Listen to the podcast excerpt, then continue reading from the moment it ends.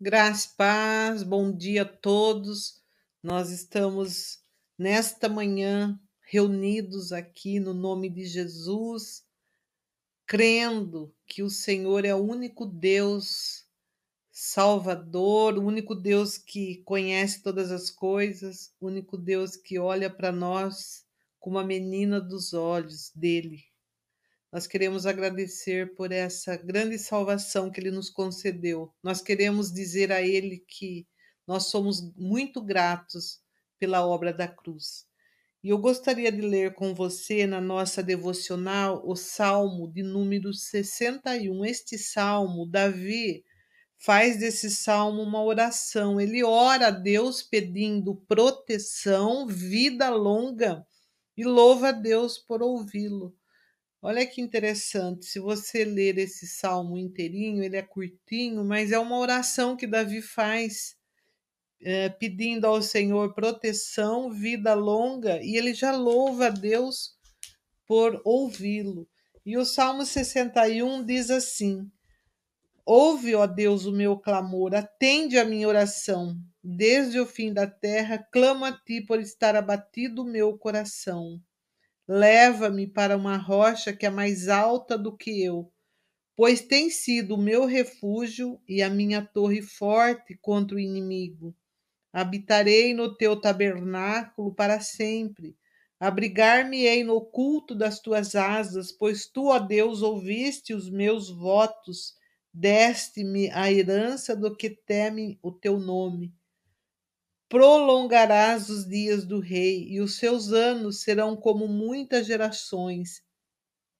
Ele permanecerá diante de Deus para sempre. Preparar-lhe misericórdia e verdade que os preservem. Assim cantarei salmos ao teu nome perpetuamente, para pagar os meus votos de dia em dia. Esse salmo aqui, Davi, quando ele ora, ele já agradece ao Senhor, porque ele tem certeza que Deus ouve a sua oração.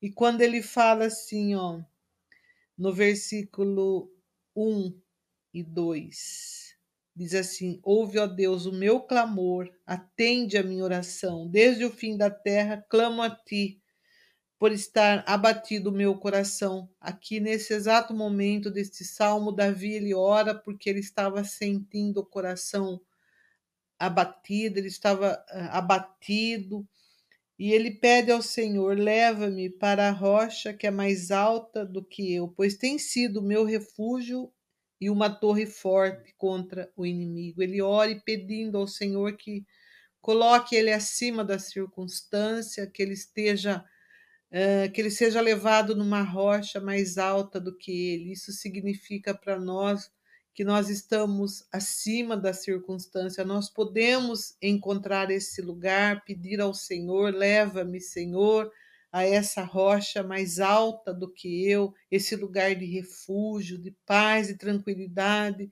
até que passe as tempestades, até que as dificuldades possam uh, passar e nós temos esse lugar de refúgio. E aí ele fala no versículo 3: Pois tem sido o meu refúgio e uma torre forte contra o meu inimigo. Habitarei no teu tabernáculo para sempre. Abrigar-me-ei no culto das suas asas. Nós temos esse lugar debaixo das asas do Senhor.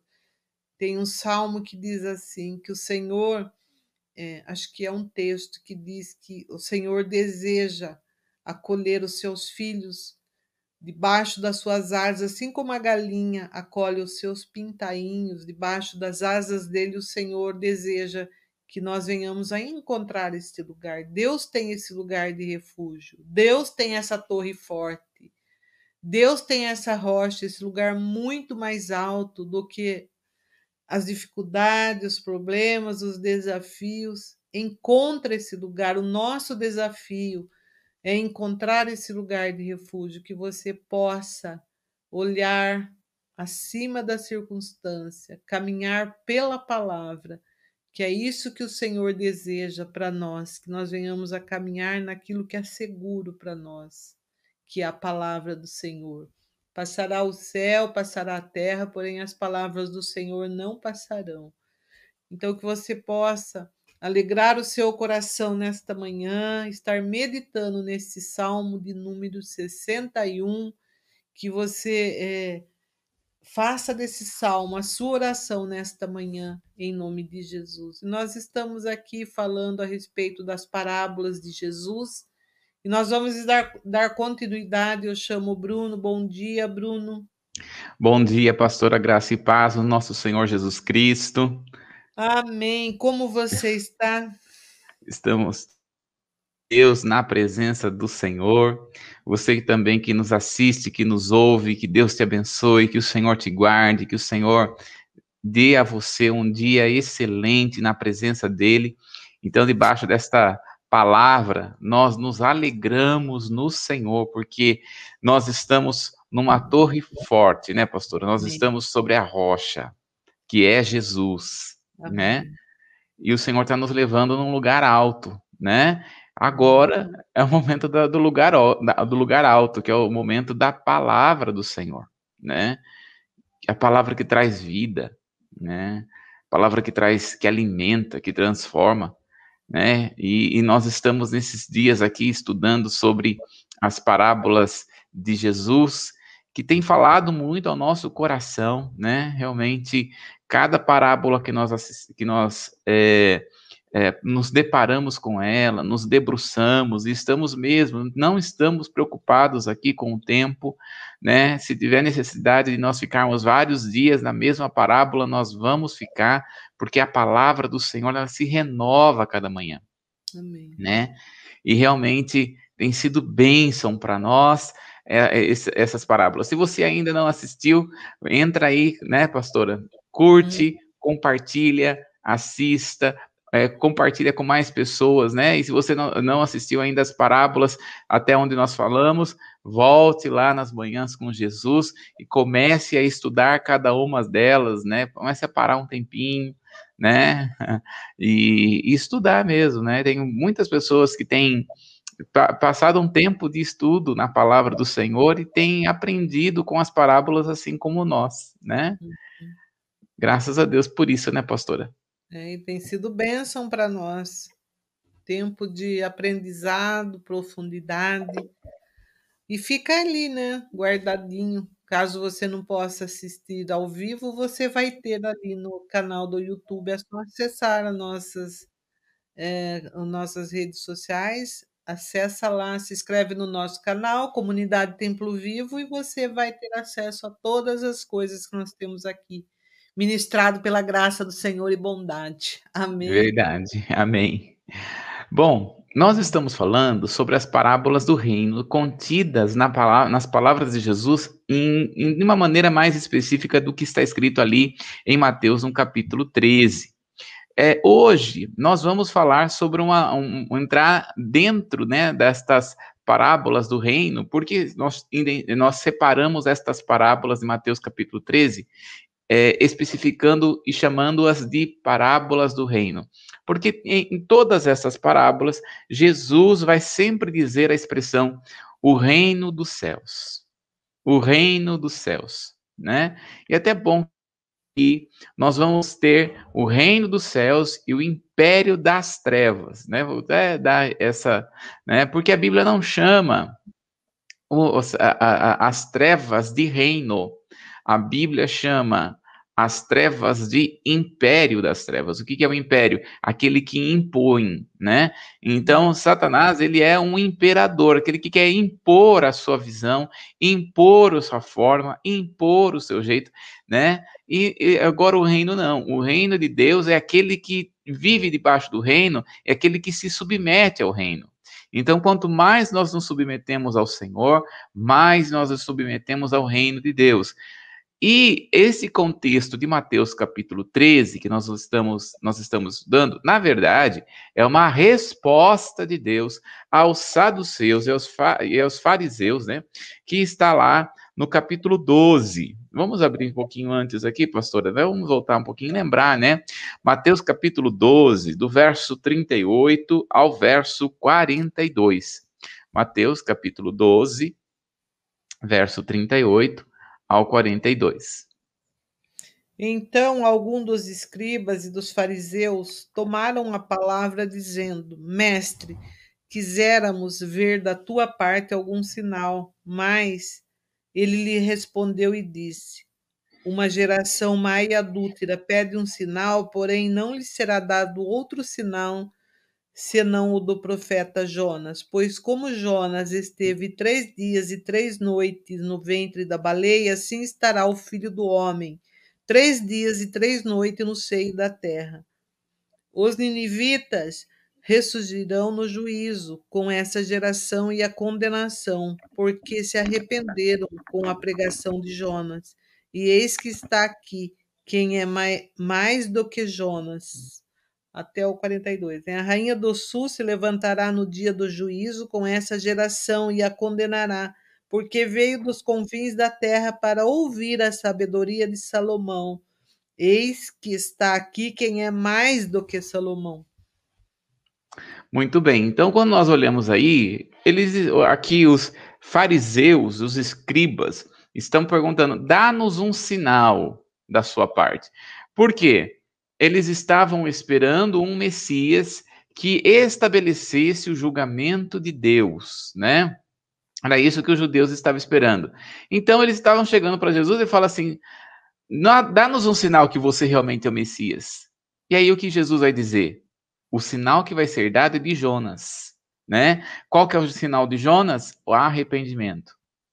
Arrependimento de Jonas por ter ido para Tarsis no lugar de Nínive, o arrependimento dos, do povo Nínive, dos ninivitas, né? É, então aqui o Senhor Jesus claro que os judeus se arrependessem para que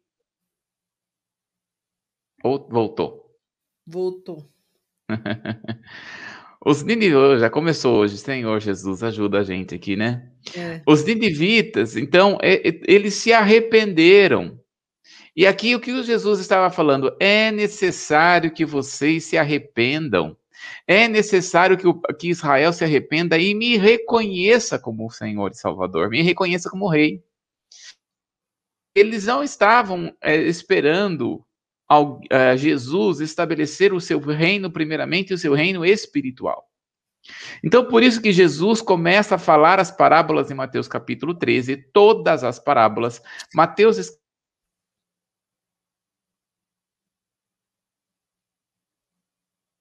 Travou, Bruno. Ai, ai, ai. Voltou? Tá voltando.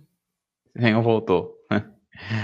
Então, os judeus, eles estavam esperando esta, é, esse juízo vindo da parte de Deus. Se você é o judeu, Jesus, cadê o seu juízo? Então, aqui, Mateus capítulo 13, ele vai começar aqui a dizer que naquele momento ele estava plantando o reino. E o reino vai crescer.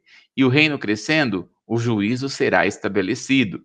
Né? Então, toda a parábola de Mateus capítulo 13, que são sete parábolas, elas estão, tido, elas estão tendo ali, tem o contexto ali do reino de Deus e do juízo. Então, nós já falamos sobre a, a, a, parábola do semeador, nós já falamos sobre a parábola do joio, hoje nós vamos falar sobre a parábola da mostarda, que está em Mateus no capítulo 13, do verso 18, Mateus capítulo 13, do verso 31 e 32.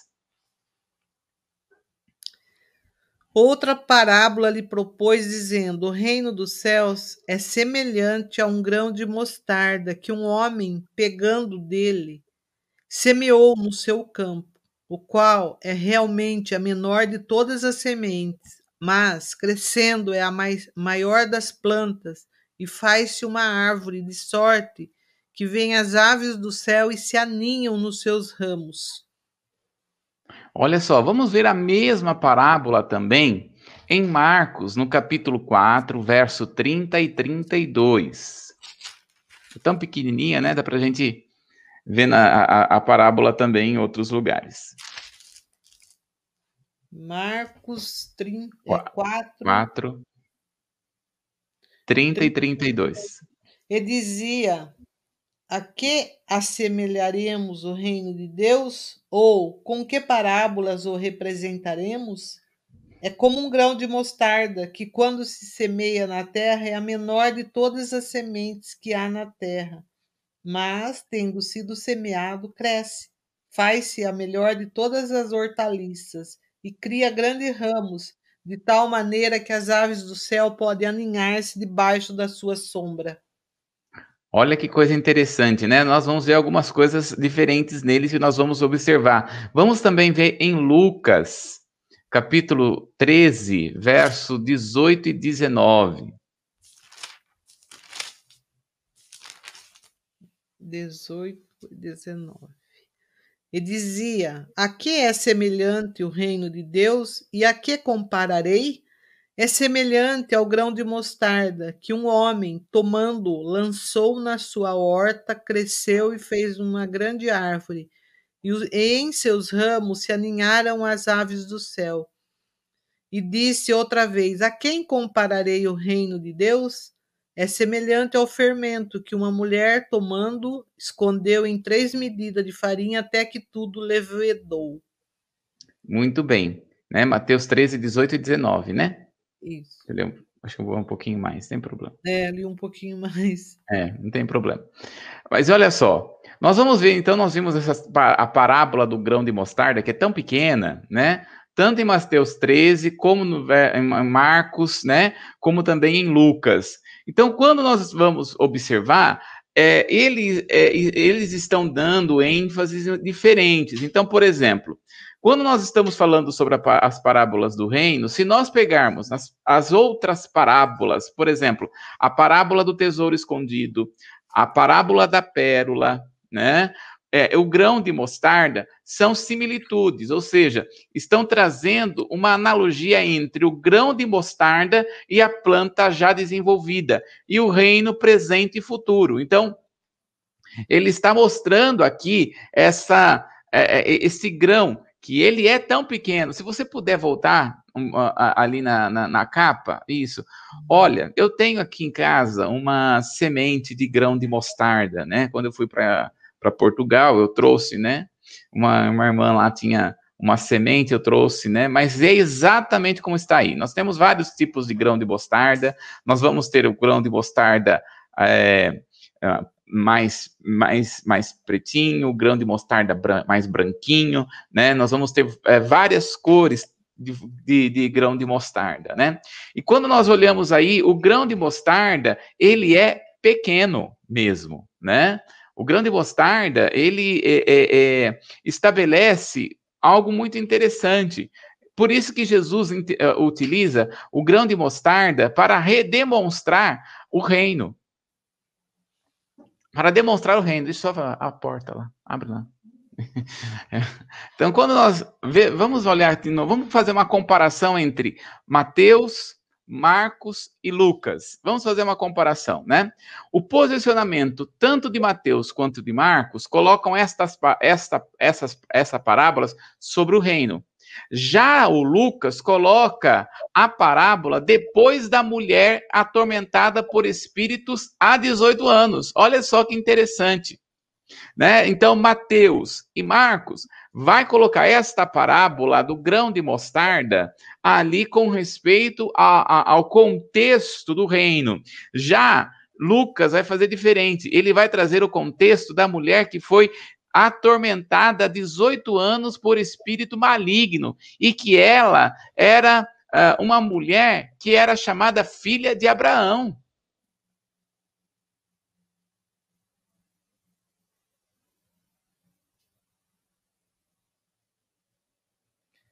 Hoje o Bruno está travando Sim. novamente. É. Voltou? Voltou. O que está acontecendo na internet? Não sei, vai saber. Só Deus, como diz o Nilson, é só Deus para dar graça. Nós vamos lá. Nós vamos ver ali que é, a, a, essa a parábola de, de, Lucas, então, vai ser, vai vir logo depois da libertação da mulher. Olha só que tremendo ali, né? Que vai nos mostrar o seguinte, né? Toda parábola, e é isso que ele vai trazer para nós, né? o, essa parábola, ela é tão pequena, né? A semente é tão pequena, mas ela vai se tornar uma grande árvore, né? Assim também é o reino de Deus. Ele começa pequeno e vai se tornar uma, um, um, vai se tornar muito grande o reino de Deus. É isso que Jesus veio fazer. Lembremos que é exatamente esta palavra, parábola de Mateus capítulo 13, ela tem várias ligações com a semente que o semeador saiu para semear. E que o contexto é exatamente esse: ele, a, a, a semente é pequena, mas o reino de Deus vai crescendo e o reino de Deus crescendo vai estabelecer o juízo. Mas o que Lucas vai trazer aqui, por que, que Lucas coloca esta parábola logo depois da mulher que está sendo liberta de espírito maligno há 18 anos? Ele está mostrando que é necessário que haja libertação para que verdadeiramente o Senhor venha estabelecer o reino de Deus nas nossas vidas. Então, enquanto Mateus está, e, Lucas, e Marcos está trabalhando o reino de Deus em Israel, Lucas está falando: olha, o reino de Deus realmente vai ser estabelecido desde que você queira a libertação. E há uma coisa muito importante aqui: libertação é para quem quer, não é para quem não quer.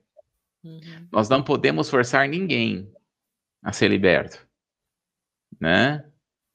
Libertação é para aqueles que desejam.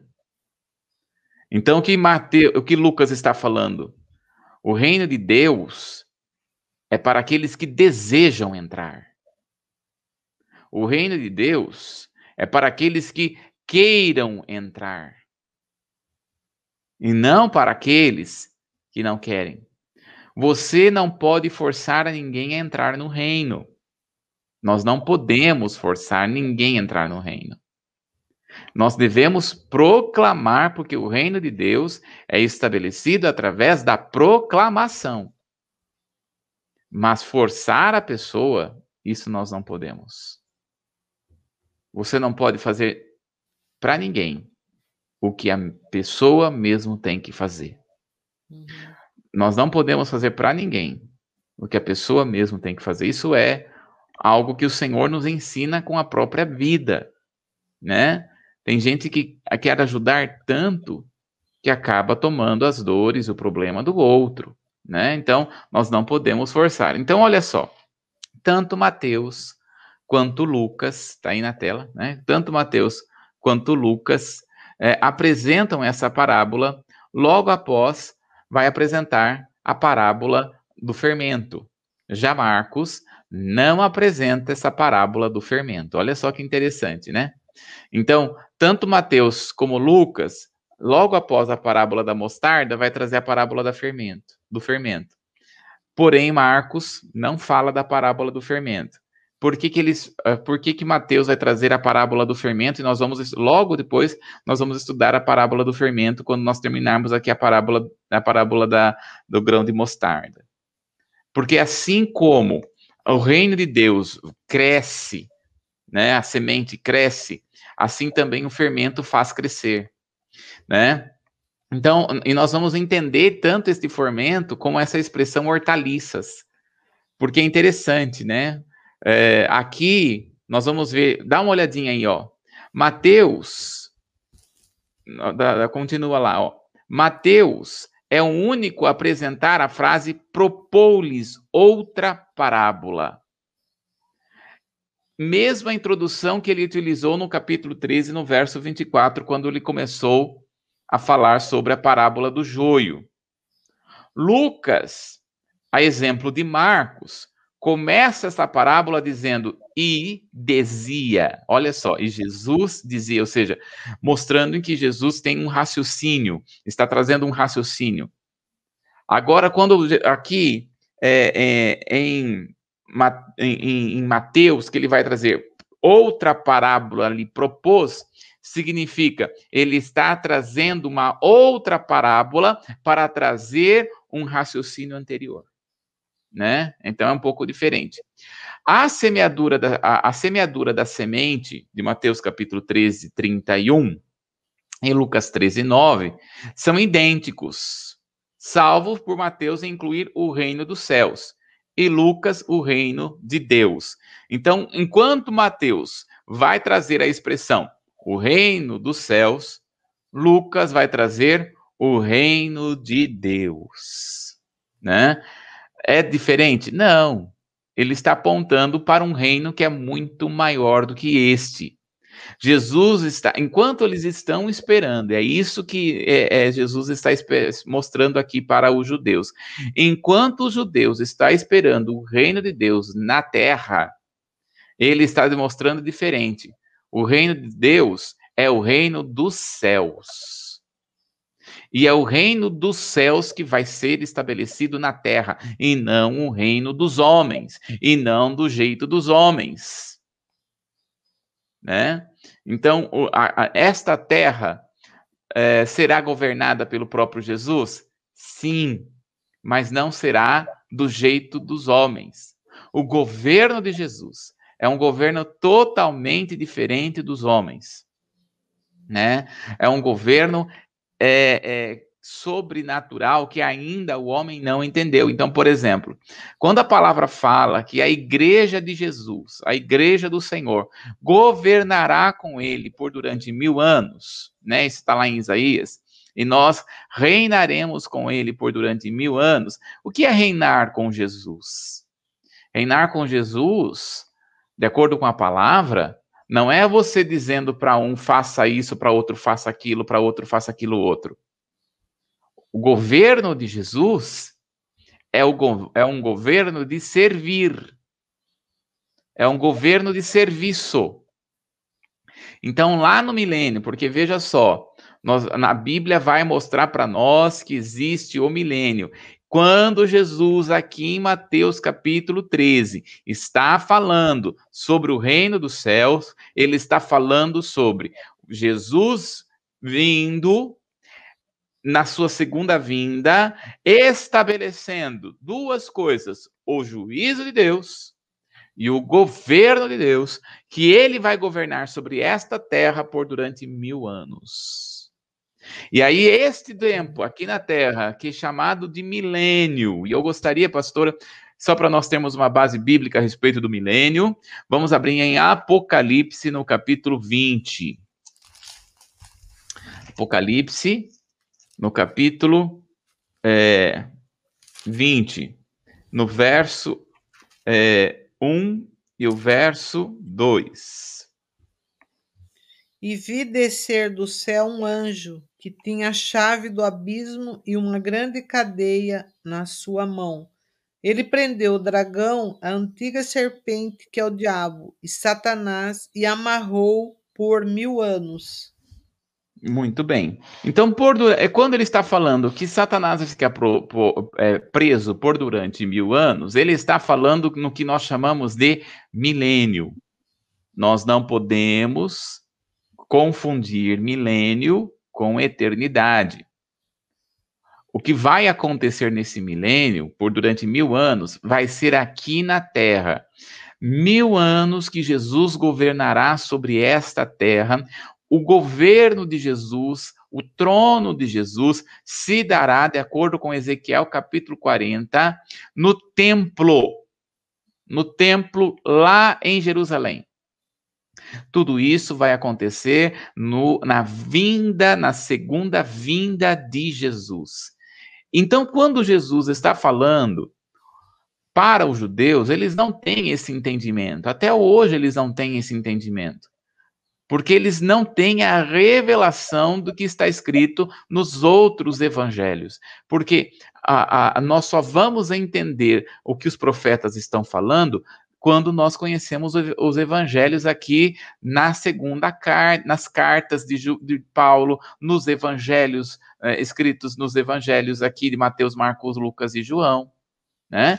Então, quando nós estamos falando aqui a respeito do reino de Deus, o reino dos céus está simbolizando o juízo vindo de Deus e o estabelecimento do seu governo.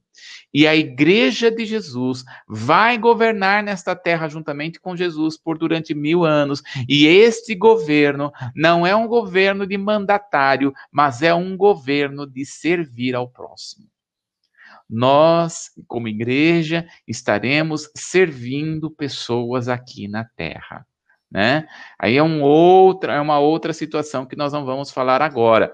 Mas não é um governo de mandatário assim como se estabelece o governo aqui na terra. Não, para Deus, governar é servir. Quanto mais nós servimos ao irmão, quanto mais nós servimos a igreja, quanto mais nós servimos as pessoas, nós estamos governando com Cristo. É isso que ele está querendo trazer. Outro ponto também que nós podemos falar, né, a conclusão dessa, dessa, a, a, desse, dessa sentença, né, a respeito da descrição da semente, né, nós podemos dizer que é o seguinte: Mateus e Marcos descrevem o grão de mostarda como a menor de todas as sementes, ao, ao que passo que Marcos apresenta como o que há na terra. Lucas omite a expressão omite essa expressão. Então, Mateus e Marcos vai falar que ela é a, a, a semente do grão, a grão, o grão de semente é o menor de todas as sementes. Lucas omite essa, essa, essa descrição. O crescimento, Mateus inclui, mas o crescimento, mas crescendo é a maior das plantas e faz-se uma árvore. Marcos repete, mas em vez de dizer que o grão se transforma em uma grande árvore, simplesmente diz que cria grandes ramos. Já Lucas é mais simples e apresenta ao que Mateus diz, que é apresenta ali a maior de, de, das plantas, né? Crescendo se torna a maior das plantas e faz-se uma árvore. Uma outra coisa, né? Trazendo uma conclusão aqui, Mateus e Lucas são praticamente idênticos na parte final. A diferença são somente que Mateus, de sorte que vem, Marcos utiliza de tal maneira. Mateus vai escrever de sorte que vem. Já Marcos uh, vem as aves, né? Mateus fala sobre de sorte que vem as aves do céu aninhar-se em seus ninhos. É, mas é, Marcos utiliza de tal maneira que Mateus, mas diz, mas diz as aves podem aninhar-se debaixo de sua sombra, ao passo que em Mateus e Lucas os pássaros parecem aninhar-se na planta. Então nós vamos dizer o seguinte, né? Esta árvore, ela é a menor, a é a menor das sementes, mas ela começa a crescer. Tanto Mateus como Marcos vai trazer esta expressão, árvore. Nós vamos ver também, no entanto, que Lucas, ele vai dizer a maior de todas as hortaliças, né?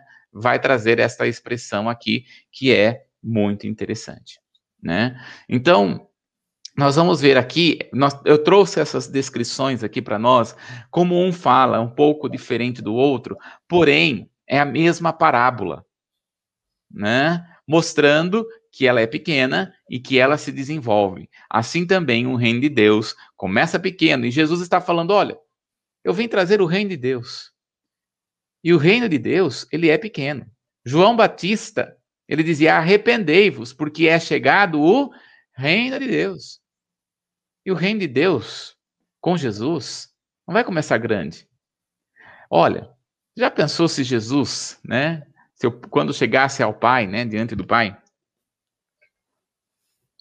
e ele falasse assim: Filho, o pai dizia para Jesus, dissesse para Jesus: Filho, quantas pessoas você ganhou para o reino? Aí Jesus olharia para o pai e dissesse assim: Eu ganhei doze, mas um se perdeu né? Seria uma coisa, uma, a gente pensaria assim, seria, nossa, uma grande derrota. Mas não é. Porque Jesus precisava apenas de 12 para que o reino se expandisse, para que a palavra se expandisse. E hoje, nós estamos falando desse reino.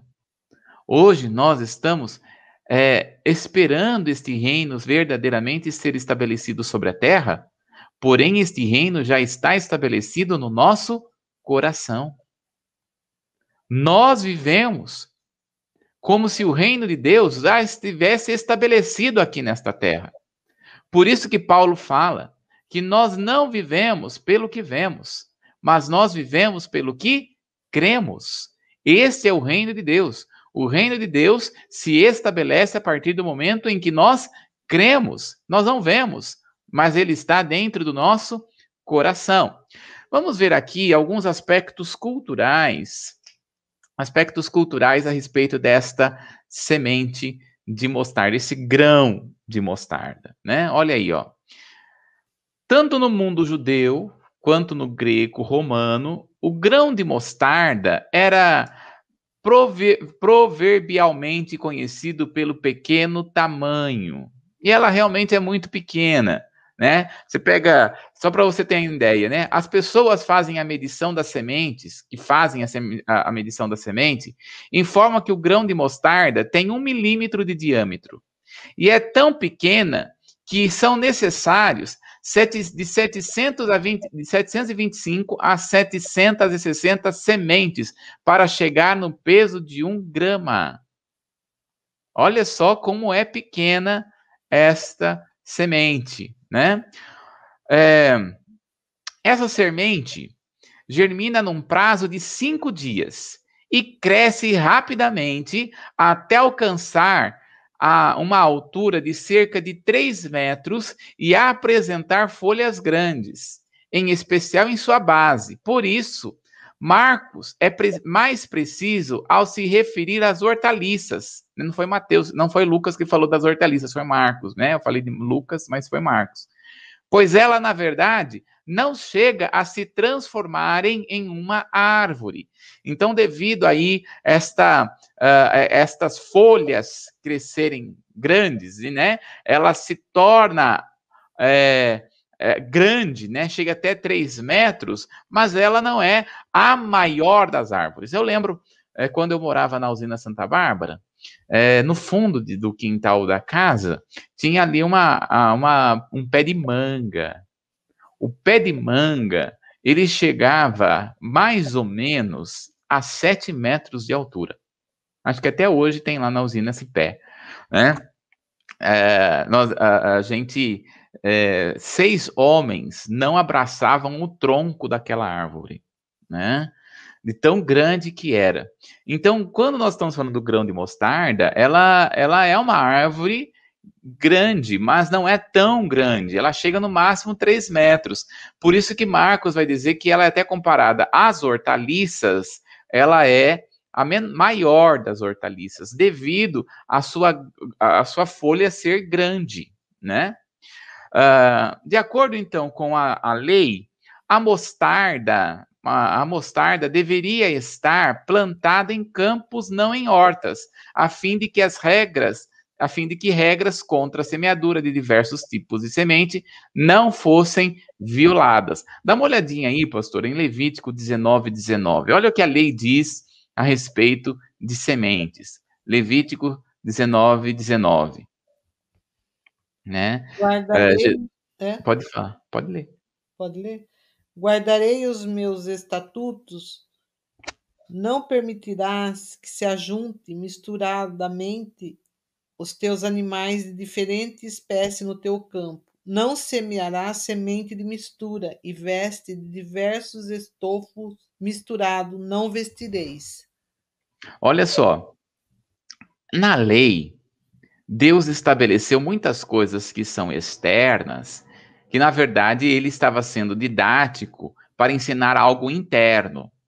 Então, por exemplo, se a pessoa for para Israel, é, ela não vai achar lá carne misturada com leite, por exemplo. A pessoa está em Israel, nossa, que vontade de comer estrogonofe. Vai ficar na vontade, porque lá não se mistura carne com leite. Né? Então, é, todas estas coisas são misturas. Então, ele, não, ele está dizendo: você não pode misturar as sementes no mesmo lugar. Então, se você está plantando é, é, alface, não plante semente de mostarda, né? Então, embora seja as folhas sejam muito parecidas com hortaliças, ela não é uma hortaliça, ela é uma árvore.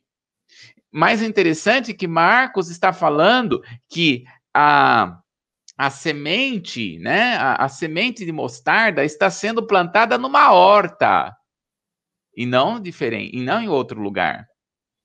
Então, o que, que ele quer trabalhar? Estamos falando de uma similitude. E a preocupação não com números de sementes que foi semeado e nem com o local.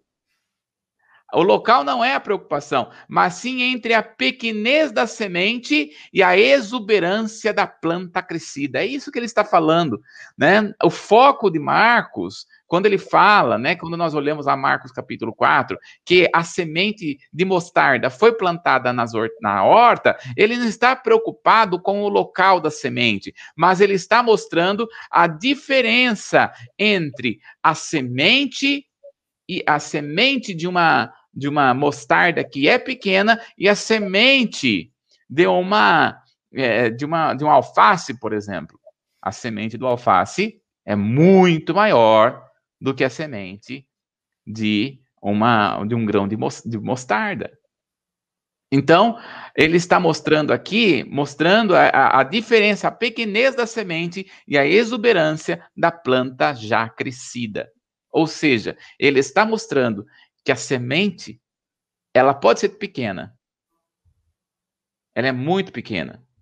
Quando Jesus estiver, estava falando a respeito desta semente dentro da cultura judaica, eles olhavam para aquela semente e falavam assim, Jesus ouvindo essa parábola, né? Ouvindo essa parábola de Jesus, semente de mostarda. Semente de mostarda. O que é essa semente de mostarda que ele está falando? Esse grão de mostarda que ele está querendo trabalhar. Ele estava dizendo, é a menor de todas as sementes. Até ela é menor, menor do que a semente do alface, menor do que a semente do grão de feijão, menor do que a semente de qualquer outra espécie, mas é aqui diante de uma, de uma horta, ela cresce muito mais do que uma alface. Cresce muito mais do que as, as outras hortaliças. Então, o que ele está dizendo? Ninguém pode parar o reino de Deus. O reino de Deus pode começar pequeno. Ninguém pode parar. Ninguém pode paralisar. Não tente paralisar o reino, porque todas as vezes que alguém tentou paralisar o reino, todas as vezes que alguém tentou paralisar a igreja, a igreja crescia mais. Uhum. Então, não se preocupa, nós não, nós não precisamos nos preocupar com o tempo sobre qual a igreja está vivendo. A igreja continua de pé. Uhum. A palavra continua nos sustentando. Portanto, por isso que a Bíblia fala que nós somos mais do que vencedores em Cristo Jesus. Todo aquele que corresponde com o reino de Deus entra para uma classe que jamais perde. Nós estamos numa classe, fazemos parte de uma espécie que pode parecer humilde, pode parecer deixada de lado, pode parecer feio ou pequeno demais, mas pode trazer uma grande revolução. O reino de Deus foi começa pequeno, mas o reino de Deus vai estabelecer uma grande revolução nesta terra. O reino e a mudança desta terra, a mudança desta nação, não vem através da política, não vem por meio da política, nem pelos grandes homens de poder e de grande nome. O, o reino de Deus é que vai trazer a mudança nesta terra. Deus nos chamou para fazer a diferença. Deus nos chamou para sermos mais do que vencedores em Cristo Jesus.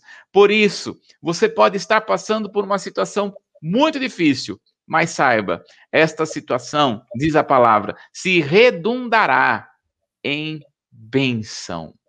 Esta situação se redundará em progresso, em bênção nas nossas vidas. Por isso, Jesus, ele está dizendo algo tão pequeno, que é a semente do grão de mostarda, mas ele está dizendo aqui, diante até mesmo da horta, das sementes que são plantadas na horta de uma pessoa, semente do grão de mostarda é pequeno, mas ela cresce, ela se desenvolve. Assim também acontecerá com a igreja. Nós iremos crescer, nós iremos nos desenvolver, né? Por isso, independente do que você esteja passando, independente do que você está vivendo, saiba, o Senhor tem para aqueles que estão no Senhor uma novidade de vida, né? Tem para aqueles que estão no Senhor uma transformação verdadeira, né? É, eu estou falando aqui, estou lembrando de Paulo, né? Nós nesses dias todos estamos vendo, né? Como que uh, uh, uh, como nesses dias, né, na, aí com o pessoal que está fazendo o Novo Testamento, nas cartas de Paulo, ele começa a escrever uma carta, principalmente a carta de 2 Coríntios, ele começa a falar dos sofrimentos que ele tem. Mas ele vai dizer: sabe, estes sofrimentos que eu tenho, na verdade, é para redundar em bênção na vida de vocês. Por isso que nós fala, podemos dizer uma coisa aqui. Crente não passa por sofrimento. Crente passa por desenvolvimento de fé. Uhum. Por isso Paulo vai dizer: Eu criei, por isso eu falei. Nós cremos, por isso nós falamos. Falamos a palavra. Declaramos a palavra, né? Então, é, que nós venhamos a entender que verdadeiramente você pode começar pequeno, deixado de lado, mas saiba, Deus sempre tem dupla honra. Eu não vou entrar aqui na continuação da explicação da parábola, porque ela é tremenda a explicação da parábola. Nós hoje só vimos aqui o, o seu contexto, Vimos aqui as diferenças de Mateus, Marcos e Lucas, e vimos aqui a respeito da própria semente e que a semente diante das hortaliças, né? Por isso que Marcos está falando das hortaliças. Que se nós olhássemos para o Velho Testamento, não pode fazer isso. Mas ele não está dando o conceito de Marcos não é com respeito ao local, mas com respeito às sementes, até mesmo diante de uma semente de uma horta a semente, da, a semente da, do grão de mostarda ela é menor, porém é o que mais cresce, é o que mais se desenvolve. E assim acontece com o reino de Deus. Amém, pastora? Amém. Já deu o nosso tempo? Falta mais 10 minutinhos, mas eu quero parar aqui. Nós vamos continuar na terça-feira essa uhum. explicação. Quer acrescentar alguma coisa? Pode acrescentar. Tá Daí a gente podia também estar orando pelas pessoas né, que estão enfermas e necessitadas.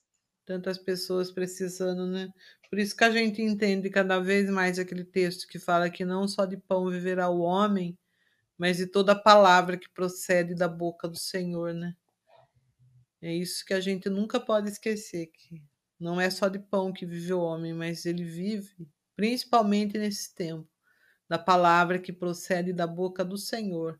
É tempo mesmo, ele está treinando para quem ainda não aprendeu, mas caminhar sobre a palavra, né? É, é bem isso mesmo, né, pastora? Que é a palavra que a pastora trouxe bem no começo. Sabe, pastor, essa palavra está lá em Deuteronômio capítulo 8, eu acho que vale a pena, já que você falou. Hum.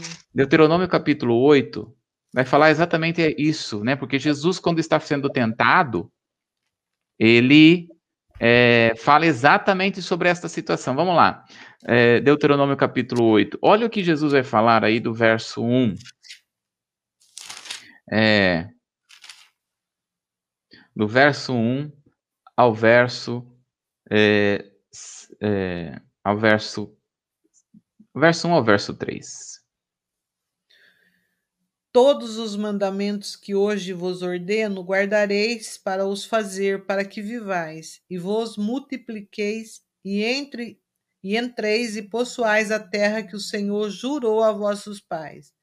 E te lembrarás de todo o caminho pela qual o Senhor teu Deus te guiou no deserto esses quarenta anos para te humilhar, para tentar, para te tentar, para saber o que estava no teu coração e se guardarias os seus mandamentos ou não. E humilhou e te deixou ter fome, te sustentou com maná, que tu não conheceste, nem teus pais o conheceram, para te dar a entender ao homem que não viverá só de pão, mas de tudo que sai da boca do Senhor viverá o homem. Nossa, é tremendo esse texto, né? É tremendo. Porque ele está falando assim: olha, o Senhor te guiou no deserto. E olha só, como o Senhor te guiou no deserto esses 40 anos, para quê? Para te humilhar, para te provar, para saber o que está no teu coração, se guardarias ou não os mandamentos. Agora, olha o verso 3. Ele te humilhou e te deixou ter fome e te sustentou com maná, o qual tu não conhecias nem teu pais, para dar a entender. Veja, você teve que passar pelo deserto, teve que ser humilhado, teve que ter, é, é, é, teve que passar por fome para saber que é o Senhor que te sustenta. Isso. Que é a palavra que você precisa desta palavra. Nós estamos falando da, da parábola da, do grão da, da, do grão da mostarda, e Jesus está falando a respeito do grão de mostarda, dizendo, lá em Mateus capítulo 13, a semente é a palavra. A semente é a palavra. Você precisa de uma palavra. Nós precisamos de uma palavra. Ela está, esta palavra nos sustenta. Esta palavra nos alimenta. Esta palavra nos dá triunfo, nos leva em triunfo, nos leva em vitória, nos leva em conquista. Esta palavra, mais do que nos levar a triunfo e conquista, esta palavra que vem do Senhor, que é a semente da vida, ela te leva ao propósito de Deus tudo que nós passamos, tudo que você está passando, que eu não sei qual é, saiba, todas as coisas cooperam para o bem daqueles que amam ao Senhor, de acordo com o seu propósito. É assim que Deus faz. É assim que Deus age. Em nome de Jesus, recebe esta palavra. Amém. Pode começar pequeno. Pode ter se sentir rejeitado pode sentir-se abandonado, pequeno, porque era isso que Jesus estava dizendo. Mas saiba, o reino de Deus cresce. As coisas mudam, circunstâncias são transformadas. É isso que Deus tem para nós. Aleluia. Amém. Quer aproveitar, orar, Bruno? Ora, Vamos. coloca a Ângela, a Rita, quem mais tem? Tem tantas pessoas, né? muitas pessoas, pastor, que nós oramos, né, que nós estamos orando, né, é, tem uma pessoa que também chama, chama-se Denise, né, que também está é, enferma, uh, tantas, inúmeras pessoas que nós conhecemos, né, pessoas que perderam, pessoas que perderam pessoas que, que, que amam, né, que, que, é, que são pessoas que elas esperam, né, que amavam, queridas delas, né? Vamos estar orando por essas pessoas em nome de Jesus. Pai bendito e soberano Deus. Sim, Deus. Nós estamos na tua presença. Sim, Jesus. E nós cremos, ó Pai, que o Senhor está fazendo sinais, prodígios, maravilhas, milagres. O Senhor é um Deus que cura, o Senhor é um Deus que liberta, o Senhor é um Deus que restaura. Pai, nós clamamos a um Deus que não é um feito de prata, de pedra, de pedras preciosas, nem de gesso, nem de madeira, nem de pau, Senhor. Tu és aquele que venceu a morte, venceu o maligno. Tu és aquele, Senhor, que nos faz mais do que vencedores em Cristo Jesus. E, ó Pai, nós oramos por aqueles que estão enfermos, doentes, aqueles que estão machucados emocionalmente, aqueles que estão feridos, ó Deus, aqueles que estão clamando por uma direção, por porta aberta, por milagre milagre financeiro. Pai, em nome de Jesus, nós colocamos estas vidas diante do teu altar e clamamos, porque bem sabemos que o Senhor é um Deus que se inclina para ouvir a nossa voz e que as tuas mãos estão estendidas para abençoar. E nós oramos em nome de Jesus Cristo de Nazaré. E, Pai, que o Senhor, Pai, pedimos a ti, libera a cura, Senhor. Oh Deus, libera a restauração de casamento. Oh Senhor, libera, Pai, aqueles que estão enfermos emocionalmente, traga restauração, aqueles que estão ansiosos, preocupados, na, com a sua alma afligida, Senhor, aqueles que estão precisando de uma provisão financeira, aqueles que estão precisando de uma provisão é, na, na, sua área é, profissional, Pai, abre porta, o oh, rabaxê, cantarabalaba cheia. Pai, em nome de Jesus. Faz, ó Deus, um milagre, estende as tuas mãos hoje, eu rabacanta labacheia, em nome de Jesus, aqueles que estão desanimados, seja agora curado, rabachá, em nome de Jesus, nós oramos pela Joana que perdeu o marido, Ô oh, Senhor, em nome de Jesus, restaura a força, em nome de Jesus. Sim, Deus. Faz, ó Deus, entra com provisão, Senhor, hoje, hoje, hoje, Senhor. Pai, aqueles que estão com, com os sonhos frustrados, desanimados, que não sabem qual é o caminho tomar. Oh, rabaxê, canta lá. Pai, nós pedimos em nome de Jesus. Vem com teu poder e com tua mão poderosa. Nós rendemos-nos diante de ti, nos curvamos diante do Senhor, ó Pai. E pedimos, Senhor, em nome de Jesus, Tu és, ó Pai, aquele que traz a palavra. A palavra foi anunciada nesta manhã. Sim, porque nos diz, ó Deus, que a tua palavra fala que a, começa pequeno, mas se cresce, se expande, ninguém pode impedir o crescimento da tua igreja. Sim, Deus. Pai, aqueles que estão longe, que conhecem o Senhor. Quantas mães estão clamando pelos filhos que estão longe, que se desviaram, Senhor. Ó, oh, cerca estas vidas, ó oh Pai, com anjos ministradores. E nós clamamos, Senhor, traz, traz, Senhor, que estas vidas, ó oh Pai, sejam atraídas, porque a tua palavra fala que com cordas de amor o Senhor nos amarrou. E que estas vidas, ó Pai, se abram, o entendimento, abram os olhos em nome de Jesus para que vejam. Nós oramos em nome de Jesus que caiam as escamas espirituais. Amém. Pai, nós clamamos agora, envia, Senhor, cura. Nós declaramos cura. Pai, nós sabemos que nesta cidade que se chama Santa Bárbara, Senhor, ali na, nas situações do Covid está em 100%. E nós clamamos em nome de Jesus. Nós liberamos cura. O Rabacantarabachai, em nome de Jesus. Pai, em nome de Jesus. Pai, nós pedimos, Senhor, e nós te agradecemos. Nós clamamos e sabemos que o Senhor de alguma maneira está respondendo. Amém. E nós cremos na boa resposta do Senhor. Em nome de Jesus. Amém, Senhor. Amém. Amém. Graças a Deus. Que assim seja, né? A oração em concordância, Deus ouve. Amém. Nós estamos aqui concordando na palavra, Amém. em concordância e crendo no único Deus no qual um dia todo joelho vai se dobrar diante do Senhor e toda língua vai confessar que Jesus Cristo é o Senhor.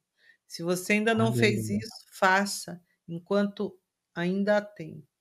Aleluia. Dobre o seu joelho diante do Senhor, não diante de nós, mas diante do Senhor e confesse que Jesus Cristo é o Senhor e que ele não divide a glória dele com ninguém e que ele abra os seus olhos, os olhos do seu coração para que você entenda isso, não só de mente, mas no espírito, que Jesus é o Senhor.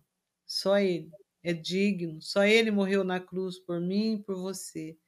E Ele está dando esse tempo, essa oportunidade de tempo até que Ele volte. É tempo de arrependimento, é tempo de conserto, de alinhamento, e nós estamos aqui para isso alinharmos as nossas vidas em nome de Jesus e que, e que você convide o Espírito Santo para ser o seu sócio, ande em sociedade com o Espírito Santo e você vai ver o milagre que ele vai fazer na sua vida em nome de Jesus. O Espírito Amém. Santo está aqui, Bruno, está aqui entre Amém. nós e nós o recebemos.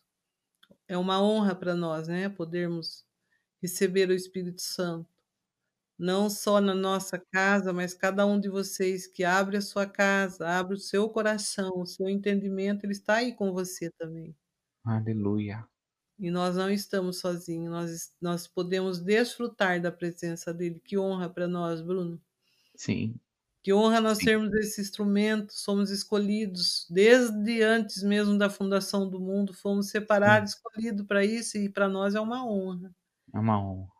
E nós queremos dizer sim ao Senhor todos os dias. Eis-nos aqui, Senhor. Usa-nos. Aleluia. Amém? Amém.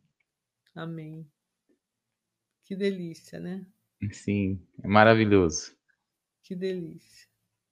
Então, que nós venhamos ter um final de semana tremendamente abençoado. Desde já nós consagramos as nossas vidas, nossos familiares ao Senhor. E a gente amanhã é, amanhã é sábado, né? Sábado. Tem impacto, nós estamos presencial, online. E também o culto de domingo, culto da família, às 19 horas, você é o nosso convidado para estar aí cultuando o Senhor presencialmente. E vá na presença do Senhor, você que tem a oportunidade de ir à casa do Senhor, vá. Quantas pessoas podem e não vão? Até eu estava brincando com uma pessoa outro dia, falando que talvez no céu vai ter um lugar separado para os preguiçosos, Deus vai tratar com os preguiçosos. Porque ele fala, Bruno, que não é para a gente comer o pão da preguiça. É. Não é? Sim, é verdade. O Provérbios fala isso, que nós não devemos se sentir preguiça, não come, não coma o pão da preguiça. Então, é. vamos pedir força para o Senhor estar na casa do Senhor, né? Para louvarmos e agradecer o nome dele. Aleluia. Então tá bom, né, Bruno? Bom dia a todos. Um ótimo final de semana. Amém.